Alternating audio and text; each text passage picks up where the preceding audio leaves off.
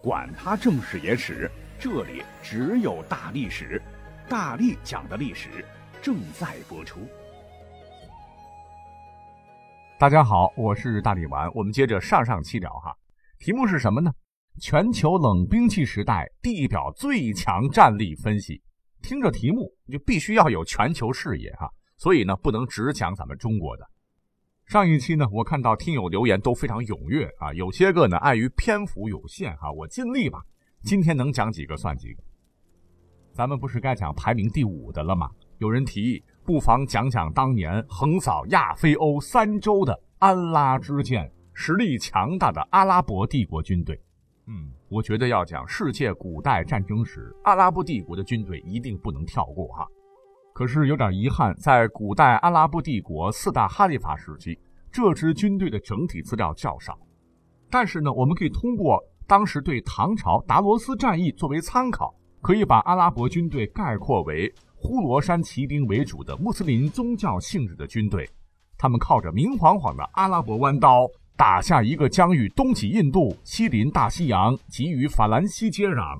南至莫桑比克、苏丹国，北起高加索山，形成横跨亚非欧三洲的封建大帝国。也就是说，要讲这支古代世界劲旅，一定绕不开发生在公元七百五十一年，三万大唐将士在今天的哈萨克斯坦江布尔州首府塔拉兹，与锋芒正盛的阿拉伯阿拔斯王朝二十五万主力军队展开的那场世纪决战。大唐帝国 vs 阿拉伯帝国的达罗斯之战，这绝对是一场震撼世界的东西帝国大决战。著名的汉学家卡林顿·古德里奇将达罗斯战役称为一场改变人类历史进程的战役。其实，达罗斯战役我们之前讲过很多次，可今天的侧重点不同。那么，话说在公元751年，唐帝国国力逐渐达到顶峰。唐玄宗李隆基开始对外用兵，唐帝国在中亚的势力大大扩张。在经过高丽人，也就是当时的安西四镇节度使高仙芝的多次远征之后，唐朝逐渐在中亚占据主导地位。而与此同时，阿拉伯帝国在稳定国家内部之后，意图完全控制中亚，这就遇到一个非常棘手的问题。阿拉伯帝国想要完全控制中亚，就必须要打败强大的唐朝；而唐帝国想要恢复在中亚的霸权，就必须击败同样强盛的阿拉伯帝国。两个帝国的碰撞在所难免。一代名将高仙芝经过周密策划，先拿西域古国十国开刀，欲借河中叛乱的千载良机，一举拿下河中地区。天宝九年，高仙芝擒十国国王及妻子归京师。天宝十年，也就是公元七百五十一年，十国遂向以称臣的主子黑衣大使阿巴斯王朝求救兵，攻打大唐。阿拉伯联合河中所有力量，准备反击。高仙芝得到这个消息之后，于同年四月从安西出发，准备先发制人。统帅安西都护府三万最精锐的约一个加强集团军的大唐将士，是雄赳赳气昂昂开拔前线，欲和世界上最强大的军队之一阿拉伯帝国的劲旅展开决战。虽说部队能战的人数啊，刨去辎重只有两万多人，但个个都身经百战，战力强劲。相比较的话，唐军所装备的武器相对来说是世界上最先进的。不光有陌刀，并且还装备有射程极远的弩，更有唐十三明光铠护身。大军经过三个月的长途跋涉，翻越海拔四千五百米以上的帕米尔高原，越过千里干旱的沙漠，终于在七月份到达了阿拉伯人控制的战略要冲达罗斯。开战之前呢，大力丸很有必要的略微详细介绍一下唐朝军队的编制和装备数量哈。之前呢，我就听到很多人说中国古代打仗只重数量不重质量，那事实是这样吗？据考证，唐军一个最基本的作战单位应该是一个连队，以三人为一个小队，三个小队为一个中队，五个中队四十五人加连队长加队副加两名骑手，共五十人为一个连队。唐代每四十到五十个连队为一个团，每个团为一个基本战术单位，每个团都有自己独有的军服、标志和旗帜。看过《长安十二时辰》中的第八团的军旗，应该对此不陌生啊。而且此剧因军人使用了复原的唐朝盔甲而受到诸多好评。剧中出现了多种不同类型的军队，其使用的甲胄也不一样，分别是护甲最全的龙武军。全身金甲的神武军，银色盔甲的右骁卫，黑色盔甲的吕笨军，而安西军甲胄跟右骁卫大体相同。也就是说，本集所讲到的高坚持所统帅的军队的这个甲胄的颜色的，应该也是银色的。等会儿我们详细聊。换言之呢，就是如果你是在隋唐的话，你只要看到将士的穿戴，就晓得他的部队番号、革名和兵种。而唐军当时又以九个团为一军，每军大概辖两个轻骑兵团，每团两千人；一个装甲骑兵团，每团两千人；两个掌兵团，每团两千五百人；一个陌刀兵团，每团两千五百人；一个刀盾手团，每团两千五百人；外加一个弩手团，每团两千五百人；再加一个辎重团，每团两千人，全军大约是两万零五百人。这是一个基本的一个编制情况，其中呢，一万两千五百名步兵中，三个团的掌兵陌刀手披明光铠占到百分之六十，杀伤力真的很强啊！除了他本来的兵员素质的话，那大唐方面的军事装备也必须要好好聊聊。这在靠血肉之躯劈杀戳刺的冷兵器时代，对战局影响很大。就在刚才。我可提到了唐朝军队当时的顶级装备，什么呀？唐陌刀，只是太可惜了。我们对很多先人的神兵利器的名字啊，如今都是记忆犹新，如秦强弩、汉环首刀、宋坡刀等。但对咱们国家帝国时代的顶峰大唐与他赫赫武功伴生的一件神兵，却少为人知。这便是陌刀。咱们都知道，在古代战争当中。骑兵的杀伤力要比步兵占有优势，骑兵经常靠着马匹强大的冲击力，如坦克般碾压步兵。而唐朝的军队，你发现没有，都是以步兵为主。在开疆拓土上，唐朝步兵屡次把对手的骑兵挑落马下，靠的就是冷兵器时代最强兵器加上最强战阵的集合——陌刀阵。如果说在冷兵器时代，重骑兵就相当于坦克。那陌刀一定是反坦克炮，号称骑兵克星，狮在战斗时如墙而进，人马俱碎。无论对手骑术多么高明，只要被陌刀触上，非死即伤。大唐步兵就是在这种威力无比的神兵的加持下，击败东西突厥，迎来万国来朝。陌刀也因其威力大、制作难度大，故而在唐朝是禁止陌刀陪葬的。故而到现在呢。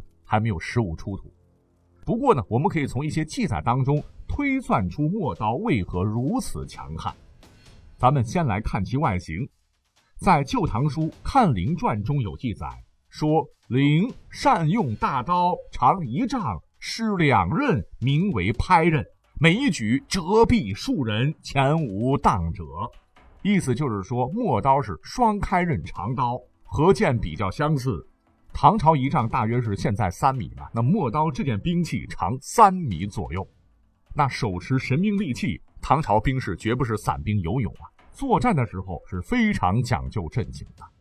据《唐魏公兵法》记载，与敌军斩厮杀时，唐军步马结合，攻守有职，步兵为先锋，骑兵为侧辅，步兵配以弓弩、陌刀，骑兵负责步兵战后的突击与追击。通常弓弩手在前，陌刀队在后，两侧是骑兵。这种战阵对付骁勇游牧民族的骑兵非常有效。我们的强弩在五百步即可对游牧骑兵造成杀伤，距敌两三百步时用弓箭手，弓箭手射速快，又可歼灭敌正面冲锋时敌骑。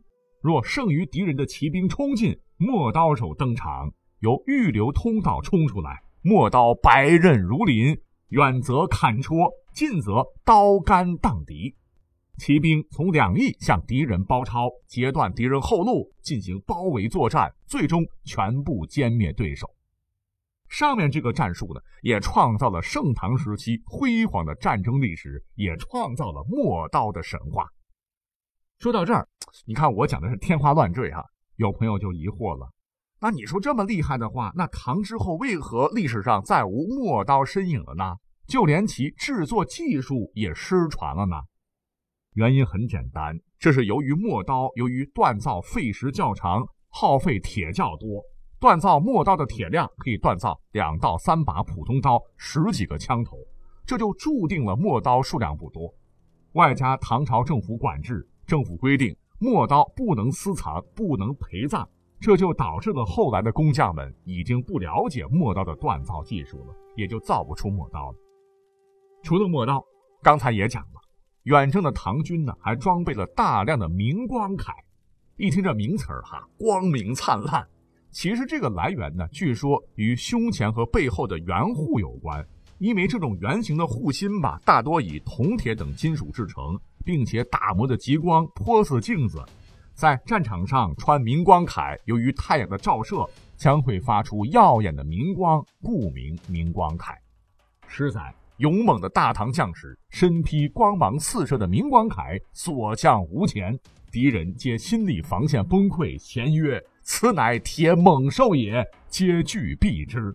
据考证，明光铠呢，其实并非唐朝独有，早在三国时代，曹魏的曹植在他的《先帝赐臣铠表》中就记载有明光铠。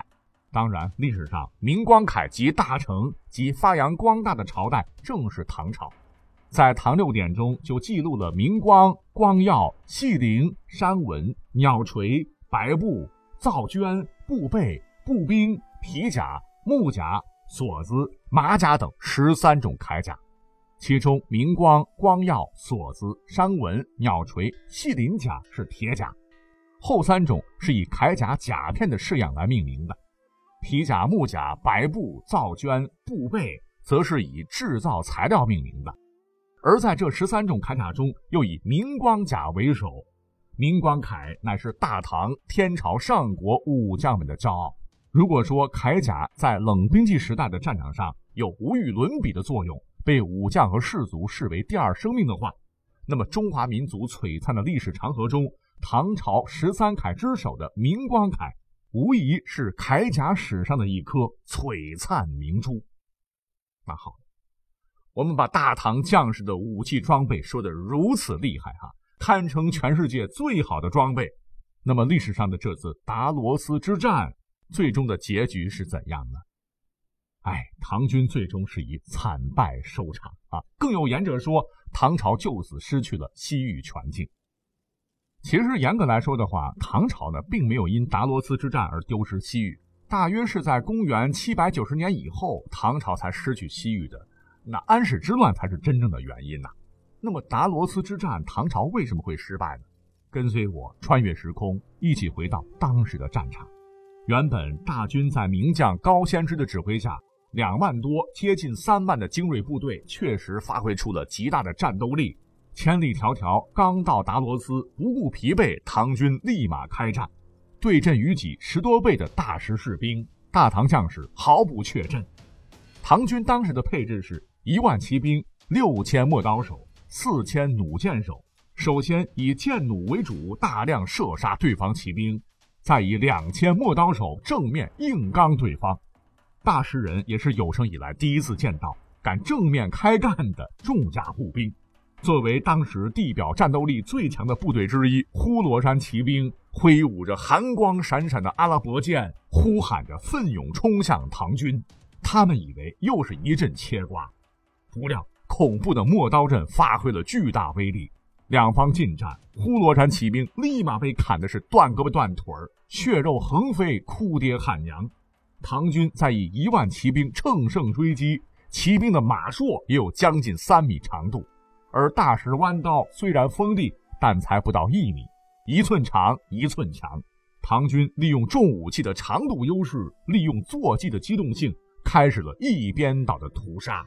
第一场战役结束之后，唐军斩杀大士人两万余，俘虏四千余，而己方仅战死一百六十余人，重伤失去战斗力一百余人，轻伤者三百余人。出战告捷，大唐将士是越战越勇，即使是以少数对多数，仍然占据了极大的优势。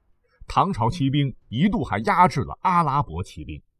要知道，阿拉伯的马是世界第一，骑兵也极为优秀，但在数量不多的唐军面前，就犹如拳头打在了棉花上，被杀的是人仰马翻。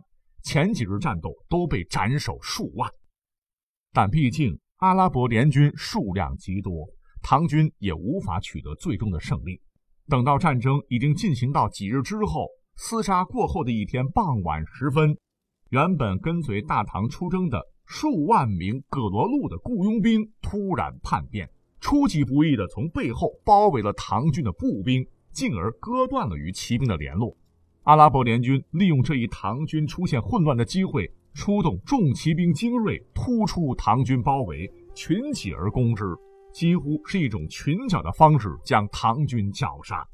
最后只剩高仙芝带领一千多人逃了出来。收拢士兵后，高仙芝当时并不甘心，想再次发动攻击，但被随从将领劝说，从而放弃。就此。阿拉伯帝国与唐帝国的交锋，因为诸多因素，以唐帝国大败、精锐损失殆尽而告终。虽胜负已定，但是通过我的讲述，傻子也看得出来，大唐将士无论在装备上还是在战斗力上，更胜阿拉伯联军一筹。所以在排行榜上，大唐陌刀阵无论如何都要力压安拉之剑、呼罗珊骑兵一头。第四、第五，我们就这么讲完了哈。排行榜我们安排的十个名额已经讲了七个，真的是意犹未尽呐。